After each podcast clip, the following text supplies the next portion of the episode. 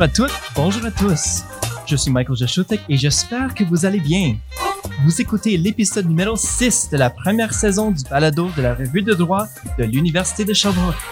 Aujourd'hui, j'ai le plaisir d'être entouré de Irène Meyer. Bonjour Irène. Bonjour, comment ça va? Bien vous? Ça va bien. Ouais, et c'est la première fois ensemble, en fait, le dernier épisode de la première saison du balado. Oui, oui. Puis ça fait longtemps qu'on travaille ensemble, donc ça fait du bien faire quelque chose ensemble. Absolument, c'est public. et Irène, euh, c'est quoi? Qu'est-ce qui est intéressant avec euh, c'est quoi notre situation aujourd'hui? Nous avons quelque chose d'incroyable, non? Oui. Notre invité aujourd'hui, c'est professeur Mathieu Devina. Il est professeur euh, titulaire à la faculté de droit à l'Université de Sherbrooke. Il a fait son baccalauréat en droit à l'Université de Montréal, son DEA de théorie juridique à l'Université Paul Cézanne. Après, il a complété son doctorat en droit en co-tutelle avec l'Université Paul Cézanne et l'Université de Montréal. Ses recherches doctorales ont porté sur le pouvoir normatif des juges et sur la relation que ce phénomène entretient avec la méthodologie juridique. Maintenant, depuis 2017, il est directeur exécutif de la Revue droit de l'Université de Sherbrooke et membre du comité de rédaction à titre de conseiller international de la revue International Journal of Semiotics of Law depuis 2012. Excellent. Donc, euh, d'où que vous soyez, je vous souhaite la bienvenue à Versus.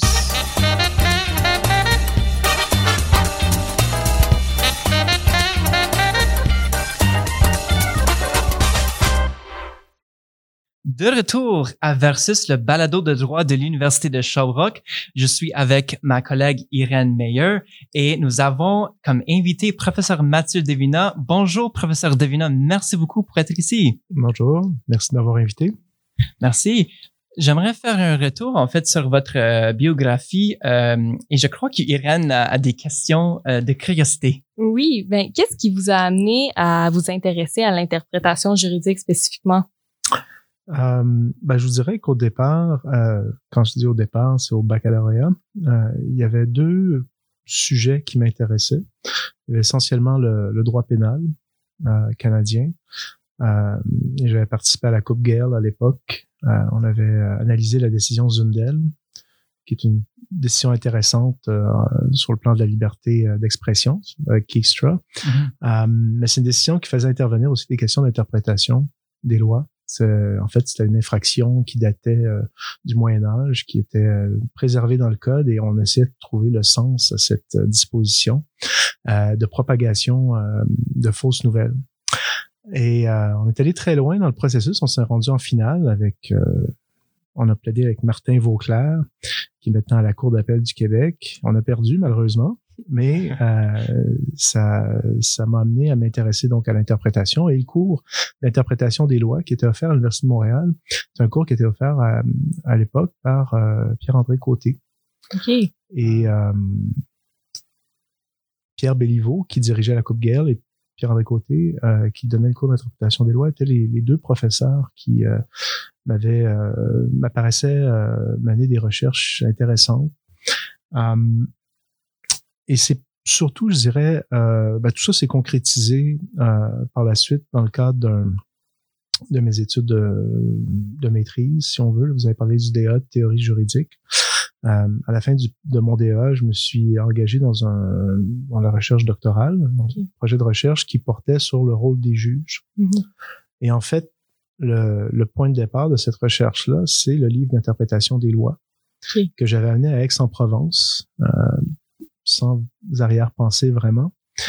Et euh, j'étais assis après euh, une coupe de rosée, après avoir bu une coupe de rosée, et j'ai fait une association d'idées entre euh, l'interprétation des lois et euh, comment on pourrait appliquer ces méthodes à l'interprétation de la jurisprudence. Okay. Et ça, ça a été mon sujet de thèse, l'interprétation des règles jurisprudentielles. Ça, ça, a été le point de départ, en fait. Et euh, et depuis, ben, j'ai je, j'ai euh, toujours associé, moi j'ai longtemps associé, ou la plupart de mes travaux ont été associés aux questions d'interprétation. Euh, ça a été le premier cours que j'ai enseigné en carrière d'interprétation juridique. Je conseille pas à personne de donner ce cours-là en premier parce que c'est un cours qui est assez difficile à, à donner compte tenu de la dimension du droit transitoire, là, qui est une matière assez aride. Euh, mais voilà, ça explique un peu pourquoi j'ai choisi un domaine qui est pas vraiment un domaine. C'est un Mhm. domaine qui transcende. En fait, c'est ça. C'est une méthode qui transcende Ouais. les différents domaines du droit. OK. Oui. C'est très intéressant parce que vous êtes aussi euh, spécialiste du jury linguistique. Et euh, c'est quoi cette spécialité? En fait, euh, peut-être à ce niveau-là, je, je dirais que je, suis plutôt, je me sens plus comme un imposteur que comme un spécialiste parce que bah, la jury linguistique, en fait, c'est c'est la réunion, le nom, le, le mot le dit, là, de la linguistique et le droit. Donc, c'est deux, deux domaines, euh, deux champs de, euh, de connaissances qui sont a priori euh, séparés. Mais euh, comme les juristes s'expriment euh, par le langage et que le langage a ses propres euh, euh, règles, euh, c'est un phénomène en soi. Donc, euh, l'étude du discours juridique a amené euh, certains théoriciens, euh, certains linguistes comme Jean-Claude Gémard, euh, certains juristes comme Cornu, Gérard Cornu en France, à, dans les années 80, en- généralement, on situe la naissance de la jury linguistique dans les années euh, 70, fin 70-80, euh, lorsque des auteurs ont, franchi un peu les frontières entre les deux disciplines pour essayer de créer des liens entre les deux. Et euh, c'est un peu la, la réunion de ces euh, deux, euh, deux champs de connaissances. OK. Parce que vous avez aussi parlé de votre livre Interprétation des lois. Et euh, votre livre, euh, vous avez commencé en euh, 2013, hein? Oui, en fait, c'est pas exactement mon livre. D'ailleurs, c'est pas du tout mon livre. C'est surtout un livre auquel j'ai été associé lors de la troisième édition comme étudiant. OK. Euh, j'ai fait la recherche doctrinale jurisprudentielle pour euh, mettre à jour. Et euh, celui qui tenait le, le livre en main, ben, c'est son auteur principal, enfin son auteur, euh, Pierre-Henri Côté. À la quatrième édition, euh, j'ai plus agi comme collaborateur, ce qui est différent que co-auteur, parce que collaborateur, on a une certaine euh, autonomie dans la rédaction ou la révision des parties qu'on dont on est responsable, Euh, mais ça tranche un peu avec euh, le rôle que j'occupe en ce moment, qui est vraiment de co-auteur. Et dans ce cas-là, euh, il s'agit véritablement d'un de travail de fond, je dirais. Et là, c'est c'est une c'est le je pense au produit final qui est euh, appelé à sortir au mois de septembre. Euh, ben, ce sera une œuvre collective. Puis, euh, en quoi vos recherches dans le domaine de la jury linguistique, puis de la lexicographie juridique et le droit civil, en quoi ces, recherches-là ont, ont apporté à la rédaction ou à la collaboration de, de l'ouvrage Interprétation des lois? Euh, je vous dirais que euh, pour comprendre peut-être d'où je viens, euh, mon contact avec la jury linguistique est un contact qui est plutôt tardif, qui est euh, rattaché à une expérience très précise que j'ai vécue à l'Université McGill quand j'étais euh, directeur adjoint du Centre de recherche en droit privé comparé, euh, qui était alors dirigé par Nicolas Cassirer et ensuite par Jean-Guy Bellé. Et donc, euh, avec euh, maintenant le juge Cassirer, euh, j'ai participé à un comité de rédaction d'un dictionnaire bilingue, un dictionnaire de droit privé. Et en réfléchissant au sens des mots en droit privé, en droit civil québécois, euh, ça m'a amené à m'interroger sur l'origine des concepts et la portée des concepts juridiques en droit privé. Qui peut décider quel est le sens de certains euh, qu'on doit donner à certains concepts? Et, et les dictionnaires euh, fonctionnent avec une théorie du sens juridique qui est pas écrite dans le dictionnaire, c'est pas Mhm. explicite dans le dictionnaire, mais c'est implicite dans le travail du lexicographe. Et j'ai trouvé ça euh, fascinant parce que, euh, comme membre du comité de rédaction, on a eu euh, des discussions euh,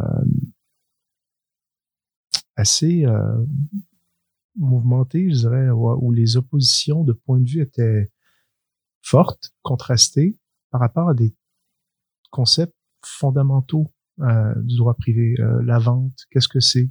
Mhm. Euh, le patrimoine, qu'est-ce que c'est? Qu'est-ce qu'un bien?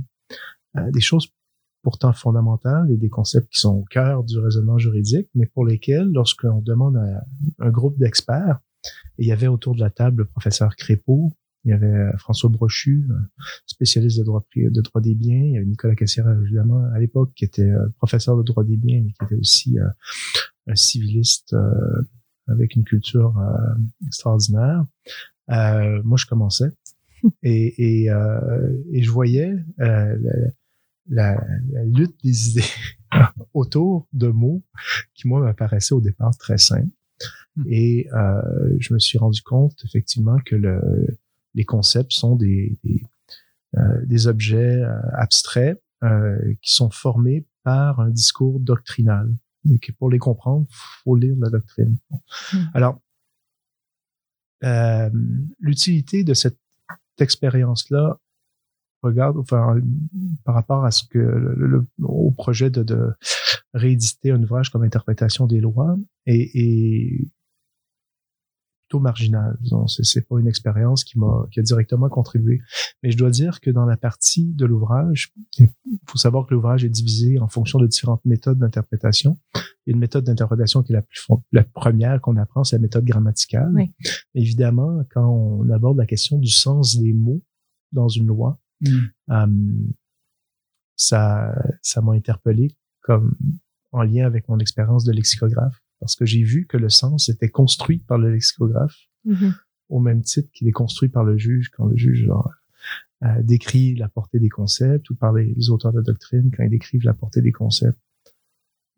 Et, et d'où l'importance euh, d'un ouvrage euh, en interprétation des lois.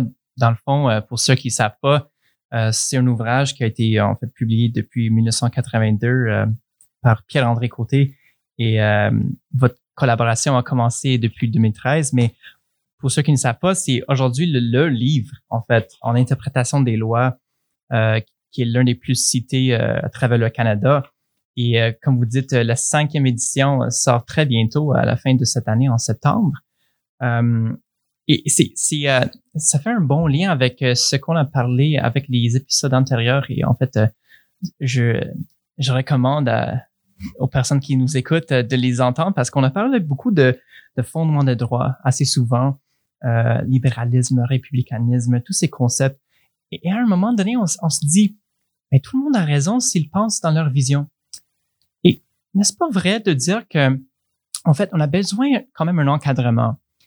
Et un ouvrage en interprétation des lois serait ce genre de livre qui va un peu euh, centraliser toutes ces visions et idées-là pour pas sortir trop du cadre. C'est bien ça, non?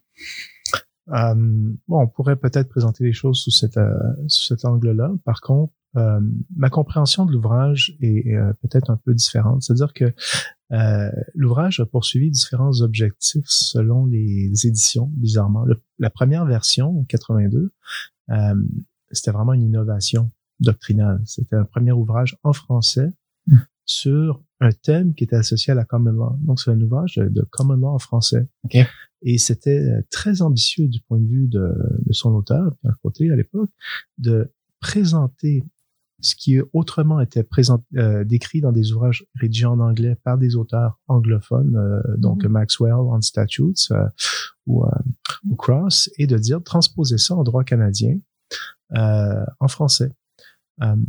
Il y avait énormément de traductions vers le français, de passages, de d'arrêts anglais, justement pour assurer un- une transmission des, des connaissances, mais dans une autre langue. Donc, il y avait aussi ce- il y avait cet objectif-là au départ. Et peut-être sans s'en rendre compte, mais à mon avis, là, il avait cette ambition-là de, oui, d'encadrer un peu la démarche à travers les méthodes. Mhm. Et euh, c'est une partie de la structure de l'œuvre qui est restée jusqu'à aujourd'hui. On a encore dans un ouvrage qui divise les méthodes d'interprétation en fonction de paramètres très simples, la méthode grammaticale, systématique et logique, historique, pragmatique et les autorités. Et euh, si vous comparez le contenu de l'ouvrage à, en fait, euh, le, à l'autre ouvrage qui est aussi cité que, sinon plus parfois que celui de Pierre-André Côté, c'est l'ouvrage de Dewey Mhm. mais l'ouvrage de Dewey est bâti sur une autre structure. Euh, c'est beaucoup plus euh, un ouvrage qui s'intéresse à des thématiques pointues. L'interprétation des lois fiscales, euh, interprétation de la charte, Aboriginal Rights. euh, et, euh, et donc, il- les deux ouvrages parlent de la même chose, Mhm. mais sous des angles différents.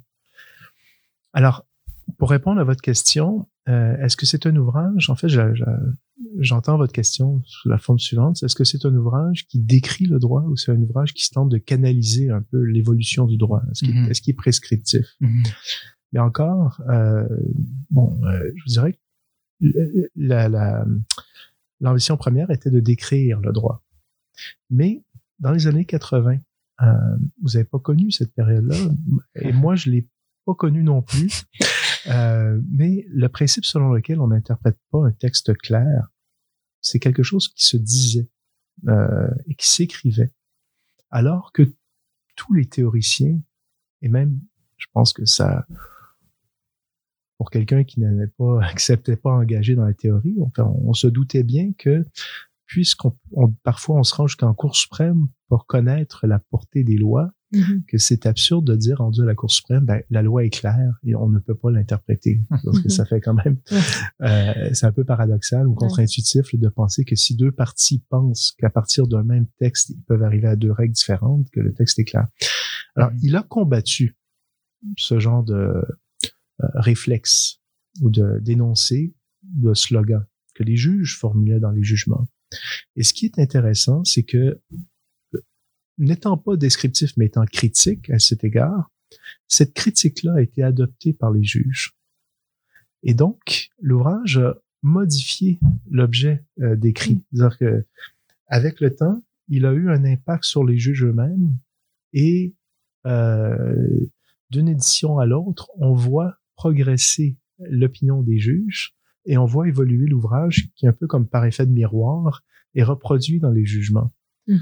Euh, et là, je pense que la cinquième édition va être vraiment le, point d'ordre d'un, ajustement entre les deux, parce que euh, sur un certain nombre de questions, les juges ont, véritablement mis de côté euh, les réflexes euh, qu'ils avaient dans les années 80, comme par exemple euh, dire euh, qu'ils interprétaient strictement les lois pénales ou qu'ils interprétaient strictement les lois fiscales. Exact. Euh, tout ça a, été abandonné. C'est plus dans une universalité et on a, on très hâte de plonger dans le vif du sujet juste après notre pause. Euh, restez proches au balado versus.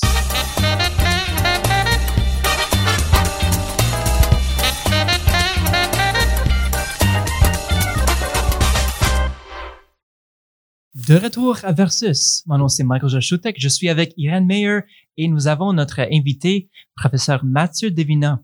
Nous parlons en ce moment de l'interprétation des lois. Un ouvrage qui, euh, en fait, le cinquième édition va sortir en septembre 2021. Euh, et professeur Devina, merci beaucoup pour être ici. Euh, et euh, de ce que je me souviens de mes cours en, en interprétation des lois, c'est que anciennement, historiquement, l'interprétation était toujours axée sur les structures formelles des lois. Donc, on va lire un mot, on va lire la loi, puis ça dit ça, puis c'est ça son application. Et par contre, si je comprends bien, depuis les années 90, il y avait de plus en plus une méthode contextuelle qui est arrivée avec un petit peu comme l'intention. Qu'est-ce qui se passe en arrière de tout ça dans ces effets euh, légaux, pratiques? Euh, et aujourd'hui, en fait, est-ce qu'on peut se situer, on est rendu où un petit peu dans la qualification d'une loi? Quand je lis une loi, quelle méthode je devrais utiliser? Bon, alors vous avez, enfin, je, partage votre opinion à l'effet qu'il y a des, euh, c'est une, matière ou une méthode qui a connu une évolution. Ce que je vous dirais, c'est qu'il y a de, selon ma compréhension du droit dans les années 80, 70 en matière d'interprétation des lois, et je pense que l'ouvrage reflétait ça déjà, il y avait déjà un pluralisme méthodologique à la Cour suprême.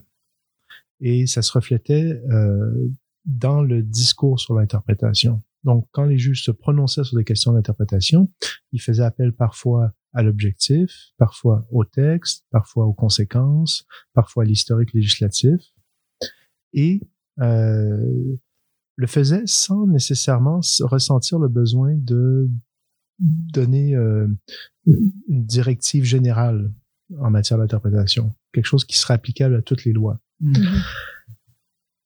À partir des années 90, probablement, peut-être avant, en fait, le, le, le, phénomène a été euh, étudié ailleurs.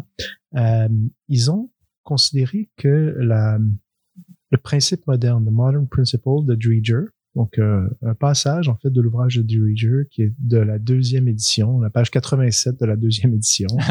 un paragraphe qui est tout le temps cité, euh, mécaniquement, je dirais, aujourd'hui. Et c'est un paragraphe dans lequel Dreger dit aujourd'hui, il n'y a qu'un seul Ah oui. principe ou solution, il faut lire les termes de la loi en fonction de leur sens. Bon. Et il fait appel à l'intention du législateur, il fait appel à des euh, certaines considérations, mais les juges de la Cour suprême ont euh, retenu ce paragraphe-là et l'ont présenté comme formulant la manière de faire aujourd'hui. Alors, dans les jugements à la Cour suprême, vous avez souvent, lorsque le, la- le- les motifs abordent l'interprétation d'un texte, mais ils démarrent la réflexion à partir de ce paragraphe-là pour ensuite aborder les différentes méthodes. Mhm. Donc, la méthode, euh, si vous voulez, elle a été résumée euh, et reprise, résumée par Dreger, passage repris par la Cour suprême, mais les, les méthodes étaient là auparavant. Donc, euh, peut-être qu'il y a plus euh, une manière de présenter l'interprétation qui a changé plutôt que les méthodes elles-mêmes. Cela étant dit, euh, je vous dirais que la, une des, des, un des constats que je tire au, des, des, des 30 dernières années, c'est que les juges ont graduellement abandonné la plupart des règles formelles qu'ils s'étaient données auparavant. Alors, quelles étaient les règles formelles? On parle de règles d'interprétation. hein. Mm. Les règles d'interprétation, c'est pas comme des règles de droit. C'est pas des règles qui nous obligent à tourner à gauche ou à droite. C'est des règles qui nous disent comment lire les autres règles. Donc, c'est pas, c'est pas les mêmes types de règles. Mhm. et donc, quand il disait il est interdit d'interpréter un texte clair, c'est une règle. Ça nous dit que si on est en présence d'un texte clair, il faut stopper. Il faut simplement lire. On peut pas aller plus loin, tenir compte de l'objectif, comme vous avez évoqué tout à l'heure. Mhm. Ils ont abandonné la plupart, sinon la totalité de ces règles-là. Et ça, c'est euh, c'est probablement dû à euh, Dreger. C'est dû aussi, je, je pense aussi à Pierre Côté et son ouvrage. C'est dû aussi à la à la doctrine canadienne qui critiquait ou a critiqué certaines euh, décisions, certains passages dans les décisions où les juges répétaient ce genre de formules euh, euh, qui, qui, au fond étaient euh, totalement déformantes de la réalité, comme dans Macintosh, vous avez qui est une décision importante dans les années 90. Dans Macintosh, le juge Lamère a dit, ben, même si le texte est, engendre des absurdités, euh, l'absurdité n'équivaut pas à obscurcir un sens qui est euh, pourtant clair. Et là, il a appliqué à la lettre euh, un texte du code criminel. Alors là, il y a eu une levée de bouclier du point de vue de la doctrine, parce que les auteurs ont dit, mais c'est d'où vient la clarté du texte? C'est c'est paradoxal, enfin, c'est contradictoire de dire qu'on n'interprète pas un texte clair, parce que si on dit qu'il est clair, c'est qu'on l'a déjà interprété. Et donc, forcément, il y a, une, il y a de l'interprétation devant un texte clair. Et donc, pourquoi reproduire cette formule-là qui ne veut rien dire? Et avec ce genre de critique, on, les juges s'adaptent à... Euh, et, et, et aujourd'hui, euh, bien qu'ils reprennent euh, toujours l'extrait le, de Dreger, page 87, la deuxième édition, que tout le monde connaît, finit par connaître par cœur, euh, ils ont, euh, je dirais, une approche qu'on pourrait décrire de, euh, je l'évoquais tout à l'heure, de pluraliste sur le plan méthodologique. J'aime pas l'expression méthode contextuelle parce que, à mon avis, ce n'est pas une méthode. C'est la méthode des méthodes, en fait. La méthode contextuelle veut dire aborder toutes les méthodes. Tenez okay. compte de tous les angles que vous, dont vous pouvez tenir compte lorsque vous lisez une loi. Ne vous limitez pas à une seule démarche. Alors, euh, j'aime mieux parler de pluralisme méthodologique parce que il me semble que c'est plus exact. Et c'est un pluralisme méthodologique qui est pragmatique, c'est-à-dire que la Cour euh, et les tribunaux de manière générale reconnaissent que l'effet d'une loi rétroagit sur la portée que l'on doit lui attribuer. Et ça, c'est quelque chose qui, qui pourrait choquer. Normalement, les juges ne disent pas ça. Mais les tribunaux se retiennent. Pourquoi? Parce que ils, en disant cela, ils, ils font, ben, ils révèlent les valeurs qu'ils vont poursuivre en interprétant une loi. Quand on dit telle conséquence est préférable à une autre, c'est qu'on pose un jugement de valeur. Mhm. Quand on lit une loi qui porte atteinte, par exemple, au droit de propriété pour poursuivre des, des, des, des objectifs euh, ou des intérêts collectifs et qu'on favorise l'intérêt collectif, c'est que le juge se place dans une posture du législateur. Il a le choix entre deux valeurs concurrentes qui pourraient euh, et il doit en choisir une et en choisissant une euh, Mhm. des valeurs ou en préférant une des valeurs et en le disant il euh, révèle en fait un choix euh, qui est d'ordre par- politique euh, sous couvert d'une interprétation Hmm. soi-disant objective. Mhm. Oui, puis euh, vous avez mentionné euh, justement euh, l'abandon euh, des règles qui a été fait par euh, les tribunaux. Puis là, après l'abandon, on est allé plus vers, euh, comme vous l'avez mentionné, euh, une méthode pluraliste. C'est ça qu'on regarde plusieurs méthodes pour interpréter. Selon vous, est-ce que c'était le bon chemin à prendre de laisser la méthode plus grammaticale et passer à penser, OK, on va penser à l'approche téléologique, euh, grammaticale, pragmatique et tout? Je dirais que la, le fait d'adopter une démarche pluraliste, euh, ça permet de raisonner en effectuant une pondération Euh, des différentes interprétations possibles qu'on Mhm. peut donner à un texte à partir des différentes méthodes. Parfois, la méthode téléologique va, va appuyer un certain, euh, une certaine lecture, tandis Mhm. qu'une méthode textuelle va en appuyer une autre. Qu'est-ce qu'on fait lorsque les deux sont en contradiction, s'opposent? Ben, il faut pondérer. Qu'est-ce et, et Mhm. là, c'est au juge de décider. C'est sa mission. Euh, je crois qu'il est préférable pour un juge de dire ouvertement qu'il y a une méthode qui l'amène à un résultat Mhm. et une méthode qui l'amène à un autre résultat et qui va choisir entre les deux, Mhm. plutôt que de faire comme si il était contraint par des règles formelles à arriver à un résultat. Ok. Et c'est un peu ce qu'on reprochait antérieurement en disant, ben, le texte est clair, il faut pas l'interpréter, mais finalement, ils ont, ils ont appuyé ou ils ont poursuivi euh, l'objectif législatif Mhm. en faisant comme si c'était le texte qu'ils euh, qu'ils interprétaient Ouais. mécaniquement. Alors, euh, disons que cet aspect-là, euh, qui était largement critiqué, a, je dirais, euh, à certains égards, disparu, ou s'est atténué.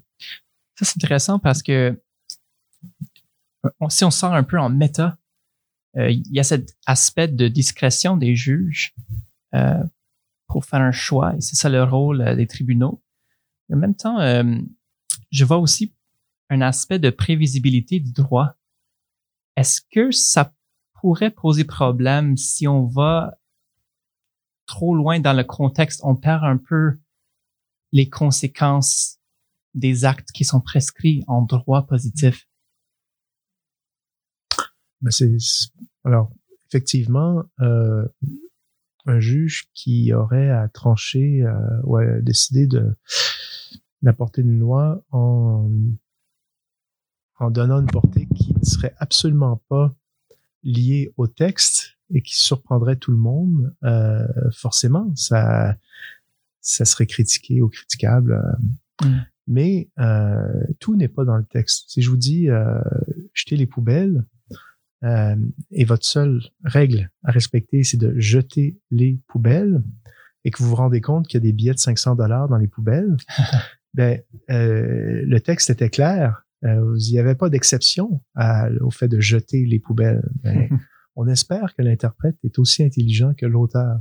Celui qui applique la loi est aussi intelligent que l'auteur de la règle. Et donc, euh, dans ces circonstances-là, qui sont finalement relativement rares, hein, il faut euh, il faut pas non plus euh, euh, oublier que euh, 90 99, allez, je ne vais pas sortir de chiffres, mais la plupart du temps, les textes ne soulèvent pas de difficultés euh, au niveau de l'interprétation. C'est-à-dire qu'on les comprend euh, en les lisant, on les comprend en, en saisissant ou en, en, en, les envisageant à partir de leur objectif. On est en mesure de... de on n'a pas d'hésitation. C'est seulement dans des cas précis où on est confronté à une réalité, où on doit appliquer le texte que se révèlent des difficultés d'interprétation. Et là, dans ces cas-là, il faut mieux, je pense, euh, être euh, en mesure de, de- d'aborder la question à partir de différentes perspectives plutôt que se limiter à une seule.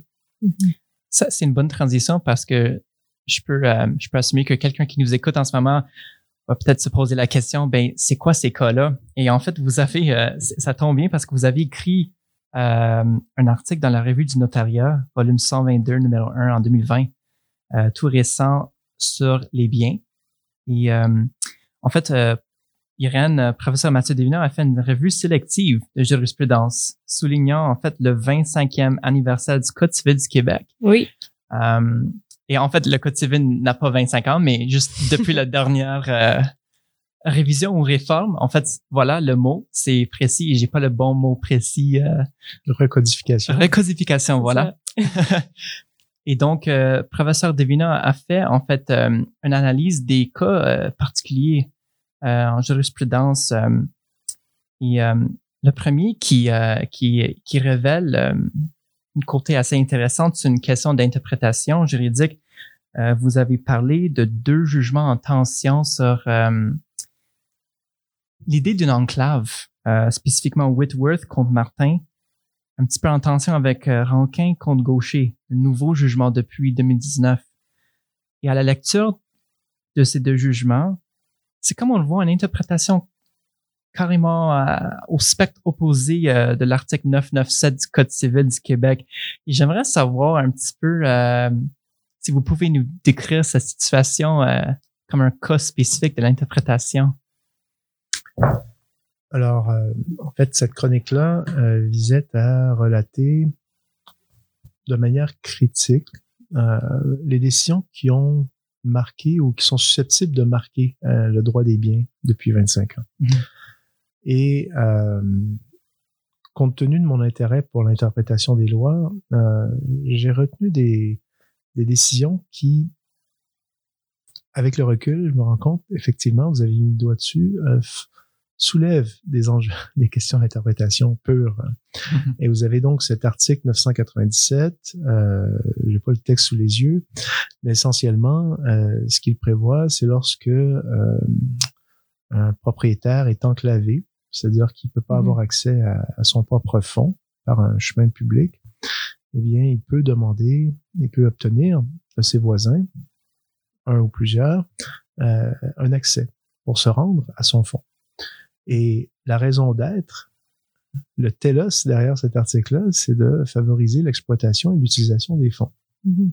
On ne veut pas qu'un fonds Ouais. reste au milieu euh, d'une forêt sans pouvoir y accéder pour l'exploiter euh, et obtenir la pleine valeur économique. Euh, Vous avez parlé du mot telos. Euh, J'imagine que ça c'est latin pour euh, ceux qui nous grec. écoutent. C'est grec. c'est plutôt grec. C'est Telos. grec. Telos, ça veut dire la fin, là, une Oui. finalité. Excellent. Et donc, euh, cet article-là est important pour euh, les endroits qui sont isolés, forcément, Mhm. ou euh, que ce soit dans un milieu urbain ou dans, une, dans ce cas-ci euh, au bord d'un lac. Et ce qui est intéressant, c'est euh, euh, de voir que euh, dans certaines décisions, euh, les juges n'ont pas limité ou semblent pas avoir été euh, euh, d'avoir imposé certaines limites dans le type d'utilisation et d'exploitation qu'on pouvait faire euh, en vue de demander un passage. Mhm. Si on veut utiliser euh, son fonds pour des fins résidentielles, on peut y accéder pour l'utiliser pour des fins résidentielles.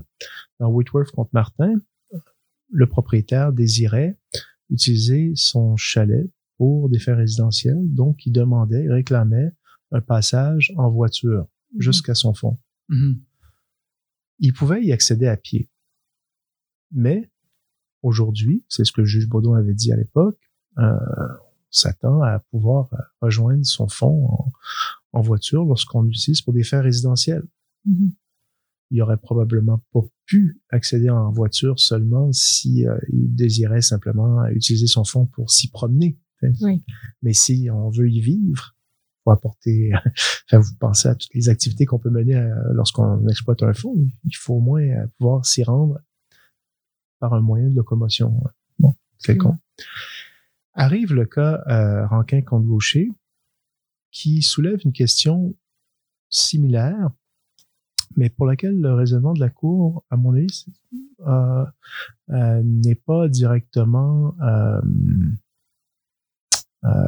enfin, il, est plutôt contrasté que lorsqu'on compare avec celui qui a été adopté dans Woodworth contre Martin, dans la mesure où on se trouve devant un, monsieur âgé de 74 ans, je pense à l'époque, qui achète un fonds qui autrefois a été utilisé pour des fins de villégiature, c'est-à-dire les gens y accédaient seulement pendant l'été par les voies fluviales, par le mhm. lac. Et il décide de changer euh, l'utilisation qu'il va faire de son fonds pour en faire sa résidence permanente pendant euh, sa retraite, un projet de retraite.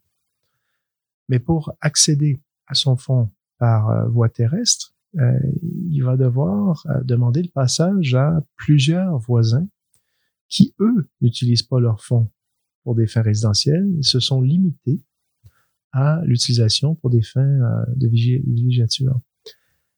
Et en réclamant ça, euh, il, euh, réclamait donc la possibilité de construire un chemin sur euh, des, une surface assez importante. On parle de plusieurs kilomètres dans, la, dans une forêt qui semble intacte. Mm-hmm. et la question s'est rendue en cours, cours d'appel pour pouvoir savoir est-ce que le désenclavement permet de réclamer à des voisins euh, un chemin. Euh, et euh, la réponse a été négative. Et ça, ça m'a plutôt surpris mm-hmm. parce que le, juge Morissette considérait que bon, un certain nombre de raisons qui ont été évoquées, mais considérait que on pouvait utiliser le fonds correctement, j'imagine, en y accédant seulement par voie fluviale, c'est-à-dire en mhm. se limitant aux seuls mois pendant lesquels on peut soit y aller euh, par bateau ou lorsque la glace euh, est prise, on peut y aller par motoneige. Alors, c'est, euh, vous avez parlé tout à l'heure de la, des différentes méthodes d'interprétation. Alors, vous avez ici, je pense, une méthode d'interprétation qui, sans peut-être le dire, euh, et, s'appuie sur une pondération quelque peu différente des intérêts en présence. Mm-hmm. Euh, et dans ce cas-ci, les intérêts d'un propriétaire individuel n'ont pas semblé être plus importants lorsque confrontés aux intérêts des propriétaires riverains qui auraient à subir le passage de leurs voisins. Mm-hmm. Et euh, c'est une partie du raisonnement qui n'est pas nécessairement euh, exprimée euh, directement par la Cour d'appel, mais je crois qu'avec le recul, c'est un peu ce qui, ce qui ressort de la décision et c'est fort intéressant. Oui, donc dans le fond, euh, ce que vous dites, c'est que les juges ont fait un jugement de valeur, un peu un jugement moral sur le, le fait que les droits des, des autres parties, on pourrait dire, des voisins valaient plus que son droit de propriété? Alors, c'est pas exprimé tel quel, mais mm-hmm. effectivement, on sent qu'il y a une pondération des intérêts en présence, ce qui est nouveau. Parce qu'habituellement, euh, et je vous dirais même euh, en droit français, euh, on ne tient pas compte des dommages qu'engendrerait la construction d'un chemin sur les fonds voisins pour déterminer si on est enclavé ou non. Euh, dans le Code civil français comme dans le Code civil québécois, on prévoit une réparation. Un dédommagement. Un, dédommagement, exactement. Euh, dans la mesure du préjudice que subissent les voisins. Mais ici, euh, le juge euh, ne semble, enfin, euh, semble avoir introduit un critère qui euh, tiendrait compte des intérêts en présence. Mm-hmm. Alors, en fait, ces intérêts, euh, vous parlez, euh, pensez-vous qu'il y avait une, euh, en fait, pensez-vous qu'il y avait une différence d'autorité entre la doctrine de ce qui est écrit comme notion de enclave et de ce que les tribunaux vont se prononcer? Est-ce qu'il y a un décalage? Alors, je vous dirais que euh, sur cette question, la doctrine n'avait pas déjà formulé d'opinion, il me semble. Euh, du moins pas clairement sur cette question-là. Okay. Donc, euh, je je crois pas que ce soit une décision euh, qui illustrerait un, un, clivage entre l'opinion de la doctrine et, euh, et de la, des juges ou des tribunaux, comme c'est le cas pour d'autres décisions. Il n'y a pas d'opposition réelle sur ces questions, sur cette question-là en particulier.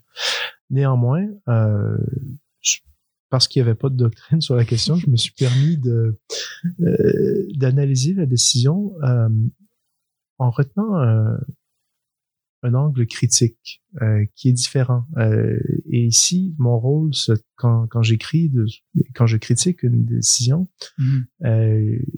je, je, me je me retiens, si on veut, euh, pour parce que je comprends bien que euh, euh, il est facile a posteriori de de, de, de poser un, un jugement euh, de valeur sur une décision, alors qu'on n'a pas nécessairement toutes les données. il faut toujours se rappeler que euh, la décision ne décrit pas toute la réalité derrière un conflit.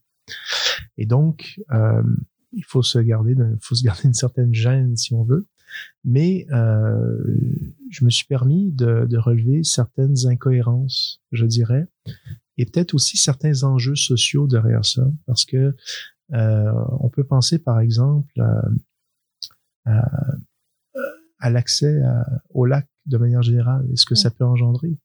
Euh, si seulement des riverains ont accès au lac, bien ça, par des voies fluviales, ça limite énormément la possibilité de développer l'accès. Par exemple, le monsieur en question, ouais. il aurait peut-être voulu euh, ouvrir une colonie de vacances mm -hmm. euh, ou une centre de, de une résidence personne âgée, personne handicapée, mais il ne peut pas euh, vraisemblablement faire ça. Pourquoi? Ben Parce qu'il n'y a pas des moyens sécuritaires d'y accéder. Et même à, son âge, de vivre au bord d'un lac sans savoir, sans pouvoir euh, compter sur un accès euh, terrestre, ben, ça veut dire euh, s'exposer quand même à certains risques. Euh, S'il y a un accident, enfin, on pense mm -hmm. aux ambulances, on mm -hmm. pense aux services de pompiers. Euh, donc, il me semble que derrière un raisonnement pourtant technique d'un article de loi que peu de gens connaissent, ça. il y a des enjeux plus euh, plus grands. Moi, je pense même au fait que pendant l'hiver, euh, quand, quand c'est juste la glace, dans le fond, il faut qu'ils viennent en, en skidoo ou en motoneige. Mais mm -hmm. même moi, euh, 23 ans, j'ai peur de motoneige. Je peux pas imaginer à 75 ans à quel point ça fait ça peut faire peur. C'est pas pas nécessairement la, la méthode de, de, de, de la plus euh, sécuritaire. Effectivement. Euh, et aussi, ce qui est intéressant, c'est que euh, ça ça contraint une personne à utiliser son fonds en tenant compte de l'utilisation que font ses voisins. Oui. C'est-à-dire, si ses voisins changeaient d'idée et Mhm. décidaient, eux, de changer la vocation de leur propre fonds, ultimement, les raisons pour l'empêcher d'accéder à son fonds tomberaient. Mhm. Alors ça, c'est particulier aussi à la décision Rankin contre Gaucher parce qu'on semble tenir compte de l'utilisation et de l'exploitation que font les voisins de leur fonds pour envisager la valeur de l'utilisation que veut en faire le, la personne qui, se prétend enclavée. Bon, ça c'est une analyse faite à partir de 1997. Je pense que la Cour aurait pu aussi analyser la question à partir de l'abus de droit. Ok. Est-ce que euh, on aurait pu considérer que le fait de réclamer euh, un désenclavement euh, qui provoquerait euh, la construction d'un chemin sur plusieurs kilomètres de forêt pourrait être vu comme un usage, euh, un exercice déraisonnable d'un droit. Mais la Cour s'est pas engagée jusqu'à, s'est pas engagée dans ce débat-là, mais j'aurais trouvé ça intéressant qu'elle le fasse parce qu'à la limite, c'est peut-être ça la véritable difficulté de ce cas-là. Quand vous dites véritable difficulté, euh, nécessairement, on parle plus d'une approche effectivement contextuelle avec le nouveau jugement de 2019. Si on compare ça à l'autre euh, qui s'étale dans le temps, on, voit cette approche en application plus un petit peu dans la réalité. Est-ce que c'est juste de dire ça? c'est ça montre que la, méthode, si on veut, ou la, tenir compte du contexte, euh, c'est quelque chose qui peut euh, mener à des résultats différents selon les juristes à qui Hmm. euh, on demande euh, ou on pose la question. Hmm. Euh, alors c'est euh, évidemment euh, lorsque ce sera en cours d'appel, c'est que déjà il y a énorme, il y a déjà euh, quatre juges qui vont se prononcer, le premier Ouais. et puis les trois en appel, Euh, et les opinions ont été partagées déjà. Euh, malheureusement, ça s'est pas rendu en Cour suprême. J'aurais aimé ça. Et en fait, euh, un, un gros merci. Ça termine euh, presque notre entrevue. J'aurais une dernière question pour vous, euh, professeur Devina.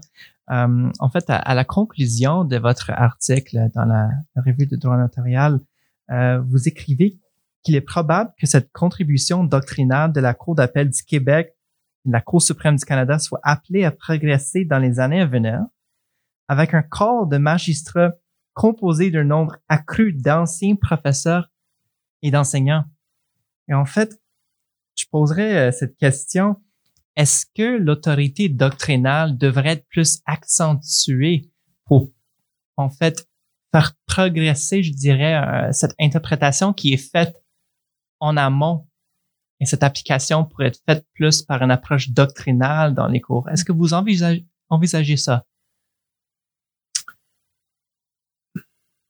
Ben, dans la tradition de common law, les juges sont essentiellement des plaideurs. Hmm. Mhm. Euh, ils sont des produits du barreau. Et on a hérité de cette tradition-là pour la nomination des juges. Alors, on n'a pas le modèle français où le juge est un est un expert du droit parce qu'il a suivi une école de la magistrature. Euh, Et une grande différence entre euh, une expérience de plaideur et une expérience euh, universitaire de, pour préparer à la carrière de juge. Mhm. Et ce qui est euh, intéressant, je dirais, euh, en ce moment, euh, au Québec et à la Cour suprême, c'est que vous avez des juges qui sont d'anciens universitaires. Donc, c'est un peu une mixité là, qu'on trouve dans leur euh, bagage euh, et comme expérience. C'est très différent d'être un ancien plaideur et de rendre une décision de justice et d'être un professeur. Euh, le professeur a peut-être tendance à envisager les questions à partir d'un niveau de généralité plus élevé, en tenant compte peut-être euh, euh, du système ou de la tradition juridique dans lequel il se trouve, en essayant de préserver une certaine cohérence euh, méta. Mhm. Euh, tandis que le plaideur, euh, l'ancien plaideur, aura peut-être tendance à focaliser sur le cas et sur la meilleure solution pour le cas. Ah. Quitte à préserver la cohérence, mais préserver une cohérence entre différents cas, sans nécessairement euh, rattacher les cas à des principes généraux, du moins pas tout de suite. Bon, c'est une hypothèse, mais quand je vois les, Benoît Moore, les, juges Morissette, les euh, euh, Cassirer, le juge Cassirer nommé à la Cour suprême, je, pense que ces personnalités, euh, Marie-France Biche aussi à la Cour d'appel, enfin j'en oublie, euh, vont marquer euh, la jurisprudence et, vont peut-être la rapprocher à, ce qui se fait euh, dans les universités. Alors, du moins, c'est un canal de transmission des connaissances qui est immense. c'est cette belle euh, collaboration, comme vous dites, entre euh, la doctrine en interprétation, ce que les juges utilisent, et c'est comme un genre de double voix qui retourne un peu comme une communication à deux. Euh, et maintenant, euh, nous sommes rendus euh, à voir la cinquième édition qui sort en septembre. Est-ce qu'il y a peut-être un élément, peut-être en une minute, un élément qui a changé selon vous euh, depuis la dernière édition? Ben, c'est une euh, question un peu piégée, C'était ça le but. mais euh, je vous dirais que c'est le passage d'un statut de collaborateur à co-auteur qui est celui qui a été le plus difficile, mais le plus satisfaisant. Ok. Euh, difficile parce que c'est un ouvrage euh, qui est considéré, vous l'avez dit, un peu comme un ouvrage de référence. Mhm. Donc, on ne touche pas à la Mona Lisa, on touche pas aux ouvrages de référence facilement. Euh, on retouche pas les, les œuvres classiques. Mhm. Um, c'est l'ouvrage d'un mentor, Mhm. donc euh, quelqu'un qui m'a enseigné, Ouais. qui m'a encadré à la, pendant mes études doctorales, qui m'a inspiré, qui m'a fait confiance. Euh, mais c'est aussi l'aboutissement aussi d'une confiance et le, le fait d'être co-auteur, ça m'a donné un peu des ailes et une certaine liberté par rapport à- au texte. Ah, OK. Ben, nous avons très hâte. Euh, le jour où ça sort, euh, je cours euh, au magasin. La coop. Sinon, c'est en ligne. Ah, Tout dépend de la COVID, malheureusement. Ouais. Et un gros merci beaucoup. Euh, Merci on beaucoup. est avec professeur Mathieu Devina. Un gros merci, sincère. Euh, et nous allons continuer. C'est notre début, dernier épisode de, de la saison, Ouais. mais merci beaucoup pour faire ça avec moi, euh, Irène. Ça fait plaisir. J'ai hâte de recommencer avec toi pour euh, la session d'été 2021 où on va commencer notre deuxième saison du balado. Absolument. Ben, merci à vous.